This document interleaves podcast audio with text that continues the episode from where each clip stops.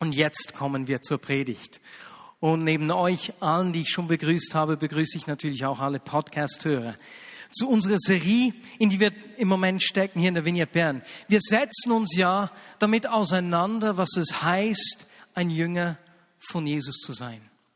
Und in meiner ersten Predigt Anfang August habe ich erklärt, dass es in der jüdischen Kultur ganz normal war, dass junge Männer einem Rabbi nachgefolgt sind. Es war also nicht erstaunlich, dass die Jünger alles zurückgelassen haben, um diesem Jesus nachzufolgen. Wir haben gesehen, dass es Teil des Bildungssystems war, sozusagen die Elitestufe. Und das Ziel eines Jüngers, der einem Rabbi nachgefolgt ist, war, so zu werden wie sein Rabbi. In allem zu sein, zu lehren und zu tun, was sein Rabbi tut. Und der Rabbi hat dann seine Schüler, seine Talmidin, wie die heißen, ganz gezielt ausgesucht, indem er gefragt hat, indem er sich gefragt hat, wer hat das Potenzial, mein Erbe weiterzutragen? Wer hat das Potenzial, gleich gut zu argumentieren, dass das, was mir geschenkt worden ist, weitergeht? Und wenn wir sehen, was Jesus mit seinen Jüngern getan hat, ist doch das absolut erstaunlich und ermutigend. Er hat ganz normale Menschen ausgewählt wie dich und mich, Menschen, die sonst niemand ausgewählt hätte. Und Jesus hat nur dreieinhalb Jahre mit diesen Männern mit diesen Menschen verbracht und in diesen dreieinhalb Jahren wurden sie so verändert, dass sie danach ihn widerspiegelt haben, sein Werk weitergetragen haben und die Weltgeschichte auf den Kopf gestellt haben. Ist das nicht unglaublich? Und genauso will Gott auch heute noch sein Reich durch uns sichtbar machen. Nein, nicht er will. Genauso macht Gott auch heute noch sein Reich mit uns sichtbar. Stell dir eine Welt vor, in der das Reich Gottes im Leben aller Menschen sichtbar wird. Dafür leben wir. Und ich frage mich, was ist in diesen dreieinhalb Jahren geschehen? Wie hat Jesus das gemacht? Denn ich möchte auch so ein Weltveränderer sein. Ich will mich auch so verändern lassen, dass ich mit jedem äh, Atemzug meines Seins nach ihm rieche, ihn ausströme. Und etwas möchte ich vorwegnehmen. Bei diesem Weg, den ich jetzt durchgehen werde, wir werden uns die Geschichte von Petrus anschauen und wir werden anschauen, wie Jesus den Petrus geführt hat.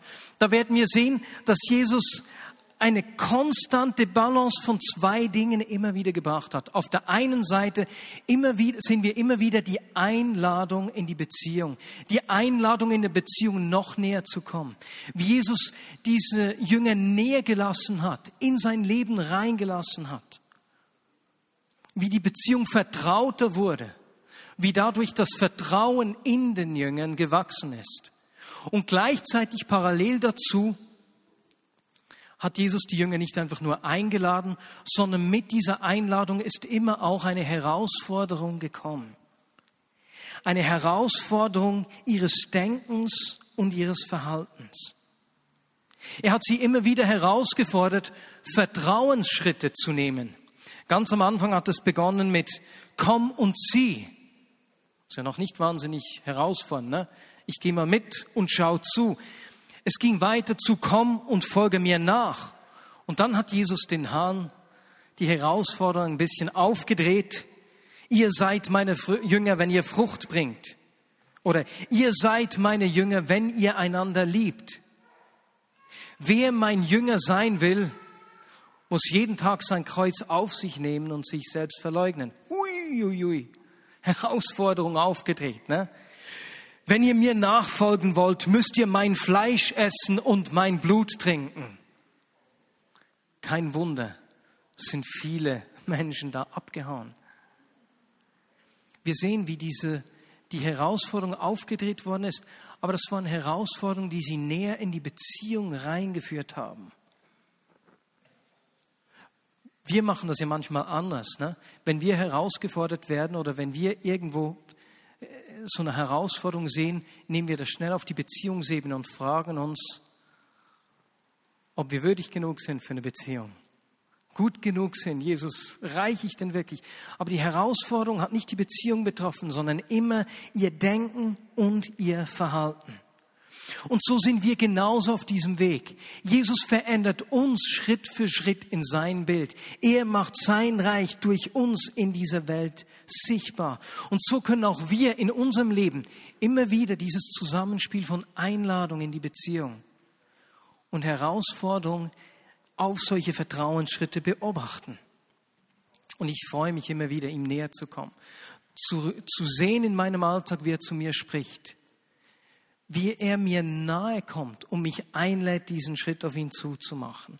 Und wie das ganz praktisch ausgesehen hat bei Petrus, möchte ich jetzt mit euch anschauen. Sein Weg, der Weg von Petrus und auch unser Weg beginnt damit, dass wir von Jesus angezogen sind und seine Freunde werden. Wir lesen in Johannes 1, Verse 35 bis 42. Am nächsten Tag stand Johannes wieder am gleichen Ort. Das wäre Johannes der Täufer. Zwei seiner Jünger waren bei ihm. Da ging Jesus vorüber. Johannes blickte ihn an und sagte, Seht, dieser ist das Opferlamm Gottes. Als die beiden Jünger das hörten, folgten sie Jesus. Jesus wandte sich um und sah, dass sie ihm folgten. Was sucht ihr? fragte er.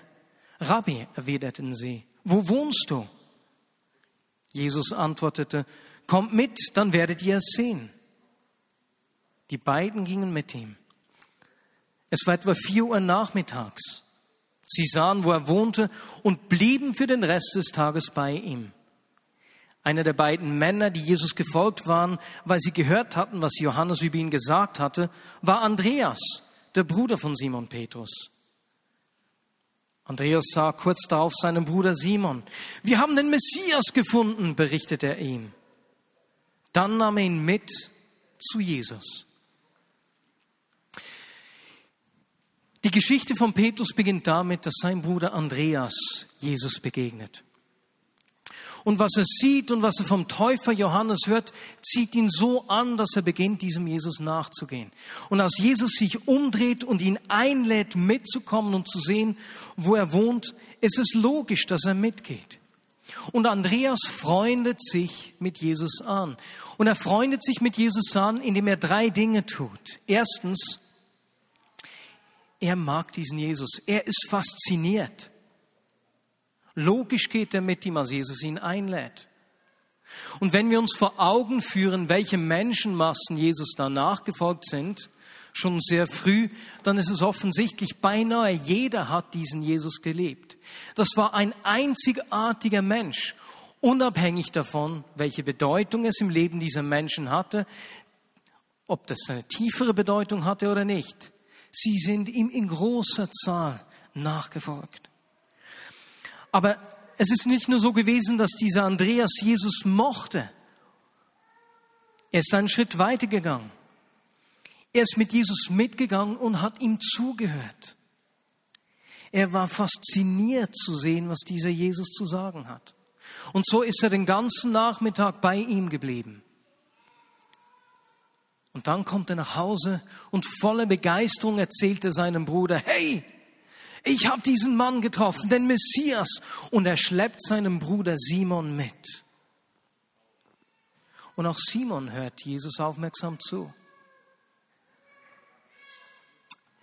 Eine Weile später will Jesus wissen, ob diese Männer wirklich Freunde sind. Sie mögen ihn, sie waren fasziniert von ihm, sie haben ihm zugehört. Und nun testet Jesus, ob da noch mehr vorhanden ist. Und wie macht er das? Wir lesen in Lukas 4, dass Jesus in Nazareth, seiner Heimatstadt, so die erste große Einführungspredigt gehalten hat. Die Menschen waren aber nicht bereit, ihm zuzuhören. Wir lesen, dass sie ihn sogar einen Hang hinunterstürzen wollten. Und Jesus ist davongegangen. Und wohin geht Jesus jetzt? Zu Hause in seiner Heimatstadt, in der Stadt seiner Familie nicht angenommen. Logisch. Er geht zu den Menschen, die ihm nachgegangen sind, die ihm zugehört haben. Wir lesen kurz darauf in Lukas 5, dass er im Haus von Simon Petrus ist und dort die Schwiegermutter von Simon heilt. Er geht zu den Menschen, die er kennt, die ihm zugehört haben. Und wie findet er heraus, ob da mehr ist, ob das wirklich seine Freunde sind? Ganz einfach. Eines Tages geht er dort am See Genezareth entlang. Eine Menschenmenge hat sich wieder um ihn gesammelt. Alle wollen ihn hören. Er sieht Simon Petrus, der gerade seine Netze reinigt, weil er die Nacht am Fischen war, und bittet ihn, Simon, Simon, leihst du mir dein Boot aus? Schau mal diese Menschenmengen an.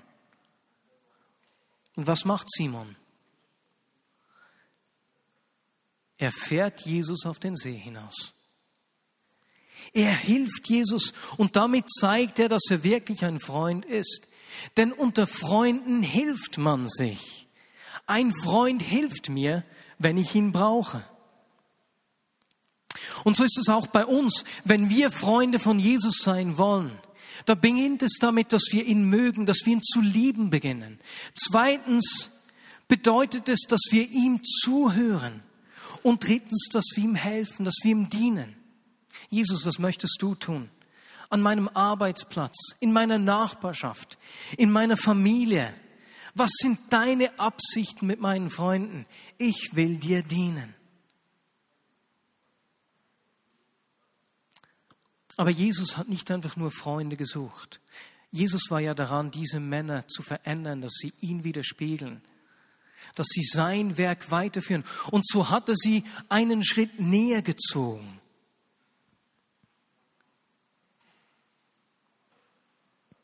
Er wollte sie zu seinen Jüngern machen. Vielleicht bist du ein Freund von Jesus. Vielleicht hast du gelernt, ihn zu lieben. Vielleicht hast du gelernt, ihm zuzuhören und ihm zu dienen. Aber die Frage ist, bist du auch schon ein Nachfolger geworden? In der Geschichte in Lukas 5 sehen wir, wie Jesus den Petrus herausfordert, wieder dieses Spiel von ich lade dich ein, mein Nachfolger zu werden, näher zu kommen. Und diese Einladung kommt mit, kommt mit einer Herausforderung, die wir uns hier in Lukas 5 begegnet.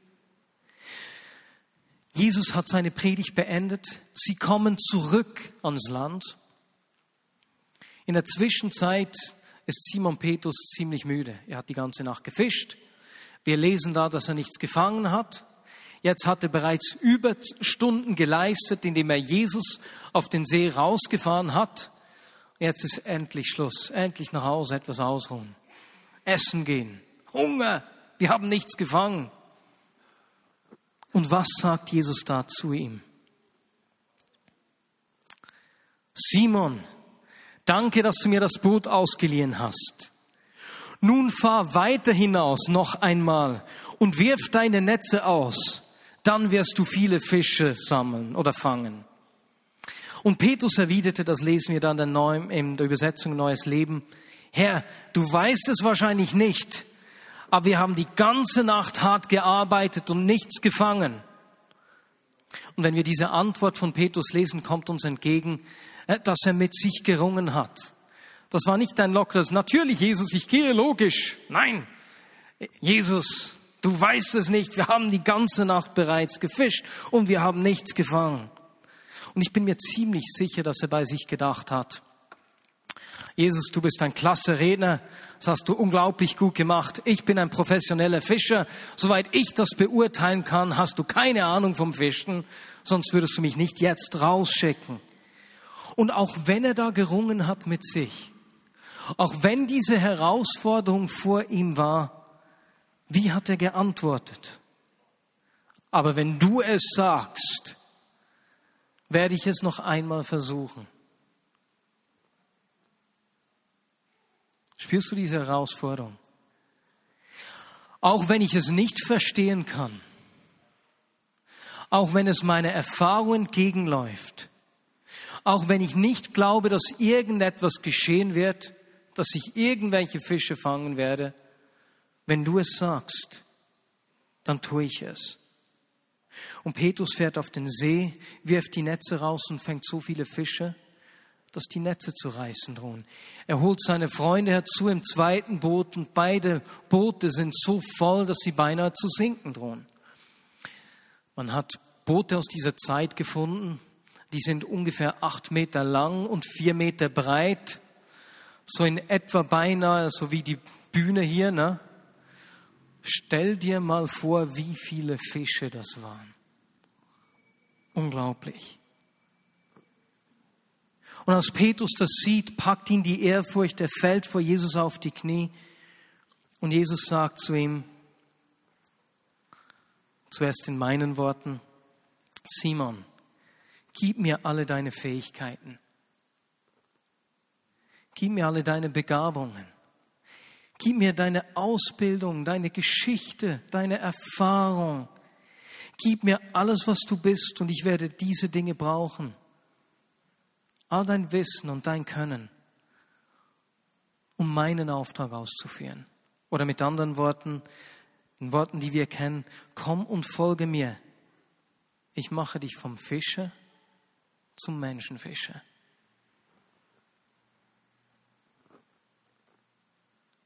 Und hier ist die Herausforderung, auch für uns. Du bist vielleicht ein Freund von Jesus. Du magst ihn, du hörst auf ihn, du dienst ihm. Aber hast du auch deine Fähigkeiten, deine Begabungen, deine Gewohnheiten, deine Geschichte, deine Träume, dein Wissen, alles, was dich zu der Person macht, die du heute bist, ihm hingegeben. Brauche mich mit allem, was ich bin. Auch wenn ich vieles nicht verstehe, ich folge dir nach. Ich muss nicht verstehen, um zu tun, was du sagst, Jesus. Brauche mich für deine Absichten. Und wenn du das getan hast, dann wirst du vom Freund zum Nachfolger. Und der Unterschied ist folgender. Ein Freund, der hilft, wenn Hilfe an Not ist. Aber ein Nachfolger stellt alles, was er ist und was er hat, den Absichten und Plänen von Jesus zur Verfügung. Und ich merke in meinem Leben, wie ich immer wieder in meinem Alltag vor dieser Balance bin. Jesus lädt mich ein, ihm nahe zu kommen. Und das sind so diese kleinen Herausforderungen des Alltags, zu vergeben, mich zu verschenken, mein Geld großzügig zu teilen, nicht auf mich selbst zu schauen, Dinge, die mich herausfordern, in der Beziehung zu ihm näher zu kommen, ihm immer ähnlicher zu werden. Und genau das erlebt auch Simon Petrus. Und spannend ist ja, dass wir schon kurz darauf sehen, wie sich das Haus von Simon Petrus zu füllen beginnt. So wie in Lukas 5 seine Boote voller Fische waren, sind daraufhin, ist daraufhin sein Haus mit Menschen richtiggehend überfüllt. Aber auch hier hört dieser Weg noch nicht auf. Aber auch das ist noch nicht das Ziel. Jesus ist daran, diese Männer in sein Bild zu verwandeln. Ja, Petrus ist ein Freund, er ist Nachfolger geworden, sogar ein leidenschaftlicher, aber Jesus führt ihn noch näher. Wir lesen das in Matthäus 16. Jesus zieht sich eines Tages mit seinen Jüngern nach Caesarea Philippi zurück. Das ist etwa 50 Kilometer nördlich von Kapernaum, in den Golanhöhen. Ein ziemlicher Marsch.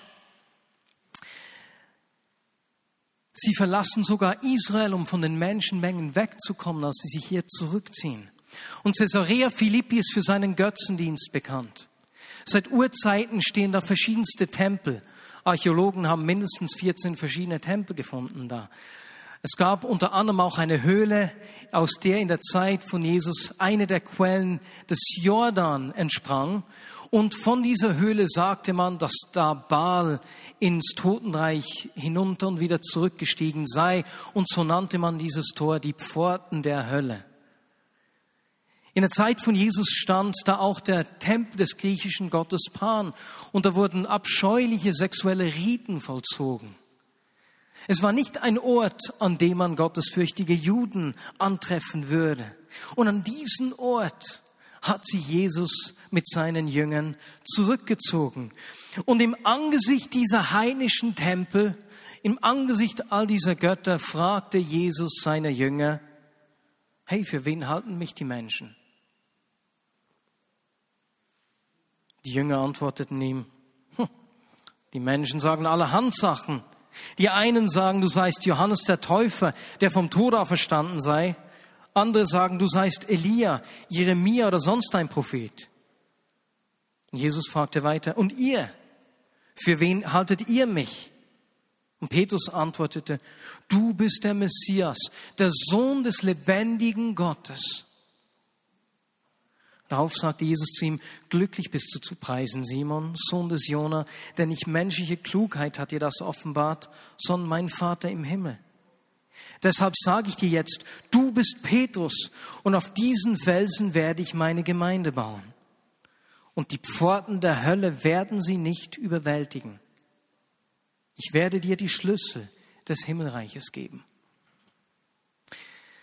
Mein Vater hat dir gezeigt, wer ich bin. Du bist nahe gekommen. Und weil mein Vater dir gezeigt hat, wer ich bin, will ich dir jetzt zeigen, wer du bist, Petrus. Ich, Jesus, ich bin der große Fels, der Petra. Und du, Simon, du bist Petrus, der kleine Fels.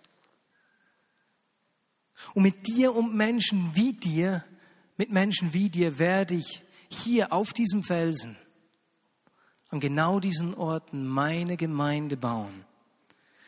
Und sogar, seht ihr hier die Pforte zur Hölle? Sogar die Pforten der Hölle werden meine Gemeinde nicht überwinden. Nun lass mich dich fragen, welchen Beruf übt der Jesus aus? Wir wissen, dass er Zimmermann war. Ne? Aber der, das griechische Wort Tekton kann genauso mit Baumeister übersetzt werden. Jesus war ein Baumeister. Natürlich hat er mit Holz gearbeitet. Aber wenn wir Häuser in dieser Zeit anschauen, dann sehen wir, dass Steine die am meisten verwendeten Materialien dieser Zeit waren. Wie wir beispielsweise auf diesem Bild sehen, das angeblich das Haus von Petrus in Kapernaum darstellen soll. Jesus war also im Baugeschäft tätig. Und so hat er hier zu Petrus gesagt, Petrus, der Simon, kleiner Fels, ich bin der große Fels, ich werde mit dir meine Gemeinde bauen. Ich nehme dich in mein Familienbusiness. Ab jetzt bist du nicht mehr Fischer, nicht mehr deine Fähigkeiten, sondern ich nehme dich in mein Familiengeschäft mit rein. Petrus wird vom Fischer zum Baumeister. Und kurz darauf erklärt Jesus diesem Petrus auch, was die Herausforderung ist, wenn wir nicht nur Teil der Familie werden, denn das werden wir ja durch den Geist, der in uns wohnt, sondern Teil seines Family Businesses werden. Wenn seine Absichten, seine Bestimmung zu unserer wird. Einige Verse später sagt er, Petrus, wieder zuerst in meinen Worten, Petrus, wenn du in meinem Geschäft arbeitest und tust, was ich tue, und nicht mehr mich einladest, durch dich in deiner Arbeit zu wirken. Hörst du den Unterschied? Diesen kleinen, aber feinen Unterschied. Wenn du mit mir in meinem Geschäft arbeitest und tust, was ich tue, anstatt mich durch dein Tun wirken zu lassen, dann musst du mir dein ganzes Leben überlassen. Es ist wie wenn du täglich dein Kreuz auf dich nehmen würdest, täglich stirbst, aufgibst, was du bist, wer du bist und was du sein willst, so dass du die Person sein kannst, zu der ich dich berufen habe. Nimm dein Kreuz auf dich und folge mir nach. Was für eine Herausforderung.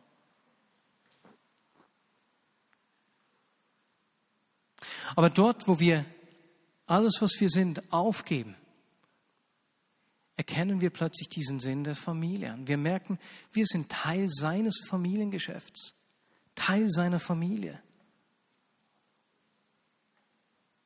Ein Nachfolger gibt Jesus all seine Fähigkeiten und Gaben hin, damit Jesus sie brauchen kann.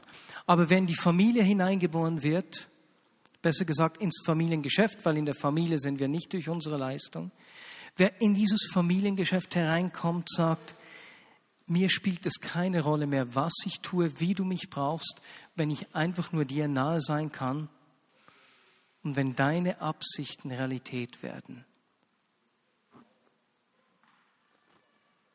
Ich will einfach bei dir sein. Ich will dein Familienerbe weitertragen. Ich gebe meine Träume, meine Hoffnungen auf, meine Pläne, denn es ist deine Arbeit, die ich verfolge, nicht meine. Und genau das sehen wir im Leben von Petrus.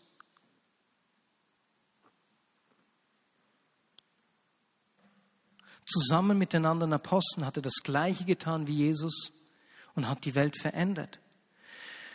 Und das Spezielle ist, wenn wir sehen, wie Jesus den Petrus immer wieder eingeladen hat, in die Beziehung ihm näher zu kommen, wie das mit Herausforderungen gepaart war, gibt es eine Situation, wo Jesus wieder zurückgegangen ist, wieder Fischer wurde, nachdem er Jesus verraten hat. Und in seiner Scham und seiner Enttäuschung hat er wieder begonnen zu fischen. Aber auch am Ort seines Versagens hat Jesus diese Einladung in die Beziehung erneuert. Weide meine Lämmer führe mein Geschäft weiter. Und was war die Herausforderung, die Petrus hier auf sich nehmen musste oder annehmen musste? Es war, dass er seine Scham und seine Selbstvorwürfe aufgibt und wieder aufsteht.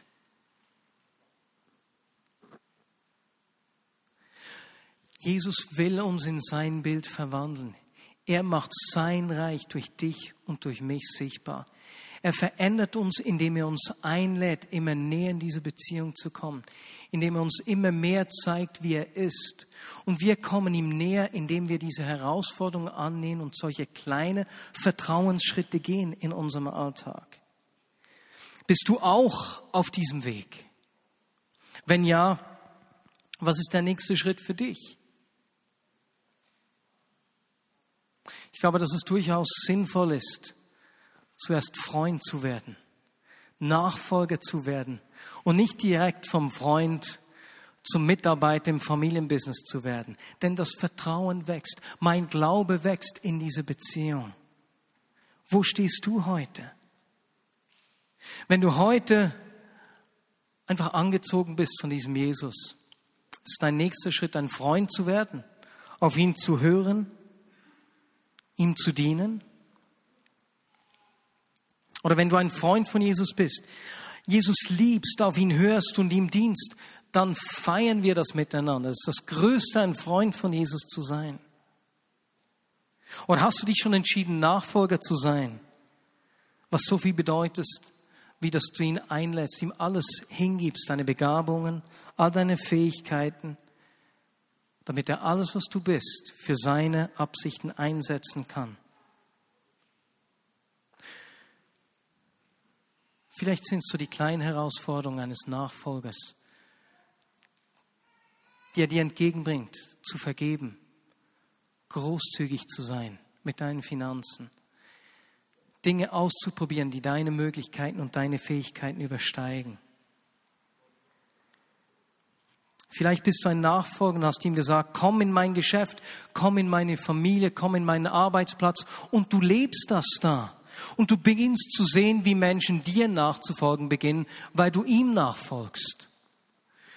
Und dann bist du vielleicht an diesem Ort, wo du sagst, hey, eigentlich ist es mir egal, Jesus, was du mit mir tust, solange ich einfach bei dir sein kann, egal was die Kosten mit sich bringen.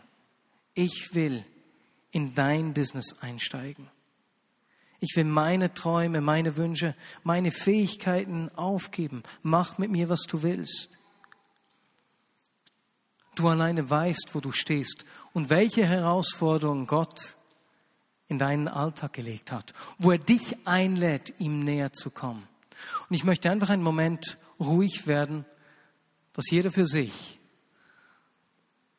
sich durch Kopf und Herz gehen lassen kann, wo du stehst, wo seine Einladung an dich ist.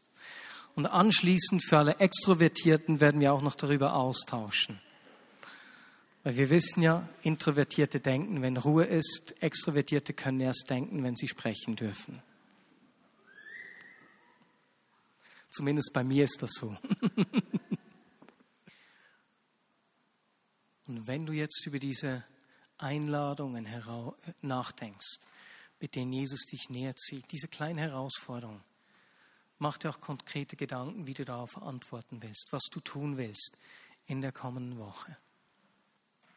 Und jetzt lasst uns einfach zu zweit darüber austauschen. Der erste Teil war für die eher introvertierten Menschen. Jetzt machen wir den zweiten Teil für die eher extrovertierten Menschen. Ne? Du musst dich dazu jemandem zuwenden. Wo lädt Jesus dich ein, näher zu kommen in der Beziehung? Welche kleinen Herausforderungen sind diese Schritte in diese Nähe hinein? Und wie willst du darauf antworten? Und Jesus, ich danke dir, dass du uns genauso Schritt für Schritt in dein Bild veränderst, verwandelst. Dass du uns heute genauso brauchst, um dein Reich sichtbar zu machen. Und so lade ich dich ein, zu uns zu sprechen. Und Jesus, da wo, wo, wo du mich näher ziehen willst. Und mir sind ein, zwei Punkte eingefallen, Jesus. Jesus, da entscheide ich mich, diese Herausforderung zu gehen, diesen Schritt, diesen Sprung auf dich zuzuwagen, diesen Vertrauensschritt zu nehmen. Jesus, ich will mehr von dir sehen in meinem Leben. Ich danke dir, dass die Herausforderung nie die Beziehung angreift, sondern du uns immer auf diese Beziehung einlädst. Und Jesus, so wollen wir miteinander sehen, wie Dinge geschehen, die wir uns selbst nicht vorstellen können. Wie Menschen dich kennenlernen, zu Freunden werden, zu Nachfolgern werden und in dein Familiengeschäft einsteigen. Deine Absichten zu ihren machen, Jesus. Mehr von dir. Amen.